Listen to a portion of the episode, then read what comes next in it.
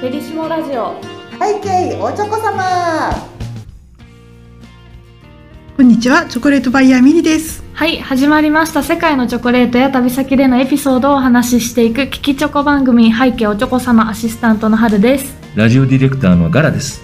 はいえっと今回はですねちょっとチョコ旅に戻ってきますアジアですね。アジア。はい。アジア。アジアちょっと続きを。えベトナムとマレーシアね、行きましたもんね。はい。はい。えっと今回はタイ。タイ、タタイ。のチョコレート、想像全くつかないです。ええ。あの私はプライベートではタイあの何回か行っててうん。大好きなんです、食べ物とかも美味しいしね、はい。ええ。でまさかあの暑いタイにうん。チョコレート文化がやってくるとは思ってもみなくって、うん。来てますねアジアのチョコレート来てますよ。す。ええあの暑いタイにも、うん。ええチョコレートいいチョコレートがねいよいよね出始めていて、はい。で今回ご紹介するのがカンベラさんというんですけど、はい。えー今ねえっ、とねアジアジアアジアとチョコレートアジアって言ってるんですけど、はい。まああのき結局ねアジアの人たちがめっちゃチョコ食べ出し始めたんですよ。うん。中国もインドの人たちもチョコレートはもともとそんなに食べなかったのに、はい。あのまあ、私たち日本人もそうですよ。うん。ですごい消費量が上がってるんですね。はい。っていうのもあってもうガンガンチョコレートをアジア諸国がうん。赤道直下だと、あうんのアジあのカカオはよく育つので、はい。あのガンガン植え出してきてですね。はい。もうそんなあの、まあ、あのマレーシマレーシアとか、うん。あのインドネシアのチョコあのカカオっていうのはすごくもうだいぶ出てきてるんですけど、はい。タイも負けじと、えーあのカカオの苗を植え出してるんですよね。でこのカンベラさんのニンさんっていう方がですね、はい。もともとね、えっ、と、あの、保保険会社さんにお勤めだったんですけど、ええまた そうなんです。で、あのすごいバレバレとお仕事されてたんですって。で、えっ、と、なんかこう、チョコレートに出会って、はいで、えっ、と、これもね、面白いんですけど、フィリピンの友達にはいカカオの農家さんがいて、へえで、あの、カカオのことを一から、あの、友達に学んだそうなんですね。で彼も、えーカカオを植え出しました。で、うん。植えてですあの私ズームでお仕事その時お仕事してて北部のねえっ、とですチェンマイというところに行って、うん。はい。うん。あの結構ね奥地なんですよ。ではい。チェンマイでカカオ農家をしているって僕はカカオ農家さんですって言うんですよ。うん。であ、そうですかって言って、こう、じあの、ズームで話してたら、ちょっと農農場見せますねって言って、あの、けパソコンを持って外に出てくれたんですけど、はいあのね、私のイメージしていた、ちょっとカカオ作ってますというような状態ではなくて、ちょっとどこじゃない？すごい！あの、こんな綺麗なチョコレート農家さんを見たことがなくて、うんあの、まあ、ガーナとか行ってますけど、うん。まあ、こちらのカカオ農家は、バッチリ管理されてる美しい農ほやで綺麗でしょ、もうね、はい本当にもうバッシッと、あの、こう、きっちりと、あの、えーシェードツリーという、あの、か日陰も作りながら、はい。えーまあ、見事に管理されたタイプのうん農園をつく確かに10年間でこれは。10年間で？い作られてるんですよね。何千本も木を植えていて、でも、まあ、ここまでするのには、相当の努力がないと、こうはならないなと思って、うん。彼の勤勉さをすぐすごく分かったんですけど、うん。まあ、カカオは作ってたとしても、で、彼10年間やってきて、で、すごくこう、カカオに真剣に取り組んで、はい。あの、えー妹さんがいらっしゃるんですよ。うん。で、彼女がそのカカオをつく使って、チョコレート屋さんを始めましたと。はい。はい。で、今から、えーチェン、あの、ズームに入りますって言って、うん。場所の違う彼女のところに繋いでくれたんですけど、うん。普通ね、農家さんが、まあ、カカオ農家素晴らしいのは分かりましたよ。はい。もうずわーっと、もう素晴らしい畑を見せてもらって、はい。で、あの、ちょっと作ってみましたっていうタイプかなと思ってたんですよ。はいはいはいちょっとやってみました。うん。こんなんやってみましたみたいなね。全然違うんですよ。違うんですか？もうね、なんだろう、えっ、とね、もうあのーいろいろこう、こう、全部勉強した後で、うん。スタートしているから、ん。あのもうロケットダッシュなんですよ。もう最高峰を見見た後で、うん。もうその、こう、じちょっとずつ下積みっていう感じじゃなくて、うん。トップに合わせるって感じで、うん。まあパリに出しても絶対最高峰と言われるような、ものづくりをしていて、うん。でチョコレートのカバーっていうんですけどあの中身をフィリングっていうんですねはい。カバーを薄く作るというのは非常に技術がいることなんですね。はいでそれはもう完全にすぐできてます。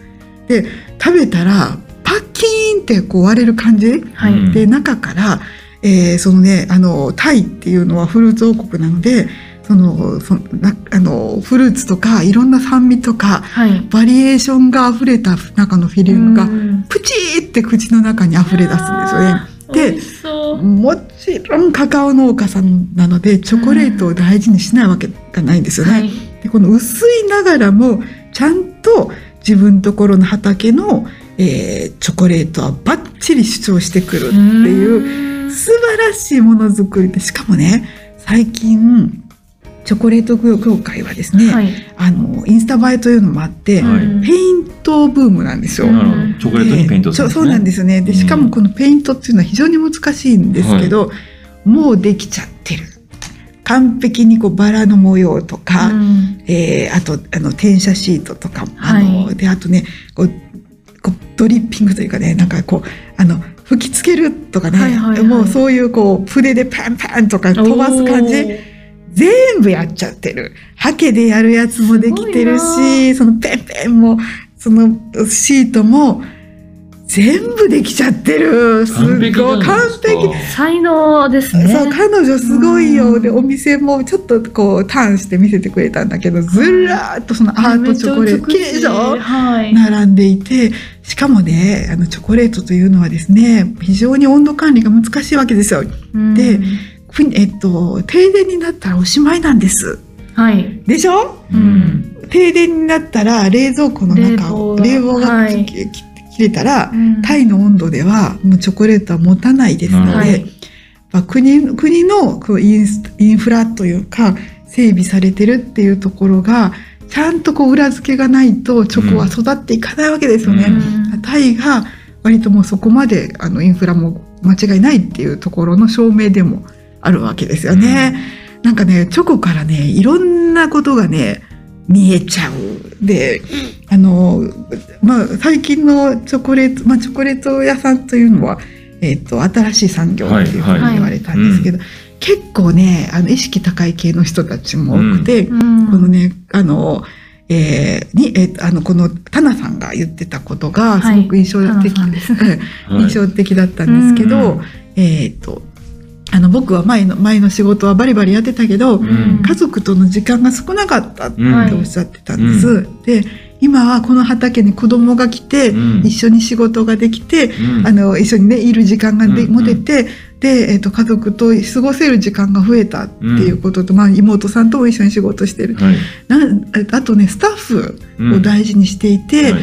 あの、スタッフみんなハッピーじゃないと、うん。あの、違うと思うっていうのを言っていて、で、えっ、と、僕は、えっ、と、フィリピンの友達をすごく大事にしていて、うん彼に、その人によって教えてもらった。で、今回、私とお話しすることで、また日本ともチョコレートでお客様とつながれた。で、これを、えっ、と、チョコレートコネクションっていうふうに、自分では思ってますっていう、泣けるわーっていうね、お話をしてくださいましたよ。素敵じゃないでねえすか。まさにと、えーいいいいつながりがチョコレートでできましたよマね。レーシアからね、うん未来のチョチョコレートの未来から、ええアジア暑いぞってタイトルにも書いてますけど、えーはい。めちゃくちゃ暑いじゃないですか。そうアジアは今ね超ねチョコレート界ではね私はね一人だけで言ってると思うんですけどいやいやいやいや。いやもうこれはちょっと大注目ですわかりね。ます。でも食べたらわかる。すごい洗練された、本当トップスピードできたなみたいな感じなので美味。しいでしょ？これもね美味。しいですねそうなるな欧州だけじゃなくアジアも全部買いたくなっちゃう。もうガラさん貯金しといてください。はいチョコレート貯金お願いします。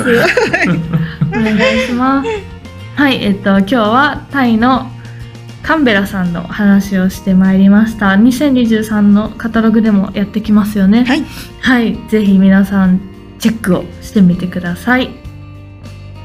背景おちょこ様では皆様からのメッセージをお待ちしております。番組に関するメッセージは公式インスタグラムアカウントバイヤーミリのダイレクトメッセージからお願いいたします。また同じ内容でポッドキャスト YouTube でも配信しております。お好きな方法でお楽しみください。幸せのチョコレート最新情報はインスタグラム、ツイッター、フェイスブックでご案内しています。チョコレートバイヤーミリで検索してみてください。それでは次の配信でお会いしましょう。ここまでのお相手はチョコレートバイヤーミリと春でした。ではみんなで、ハッピーチョコレート。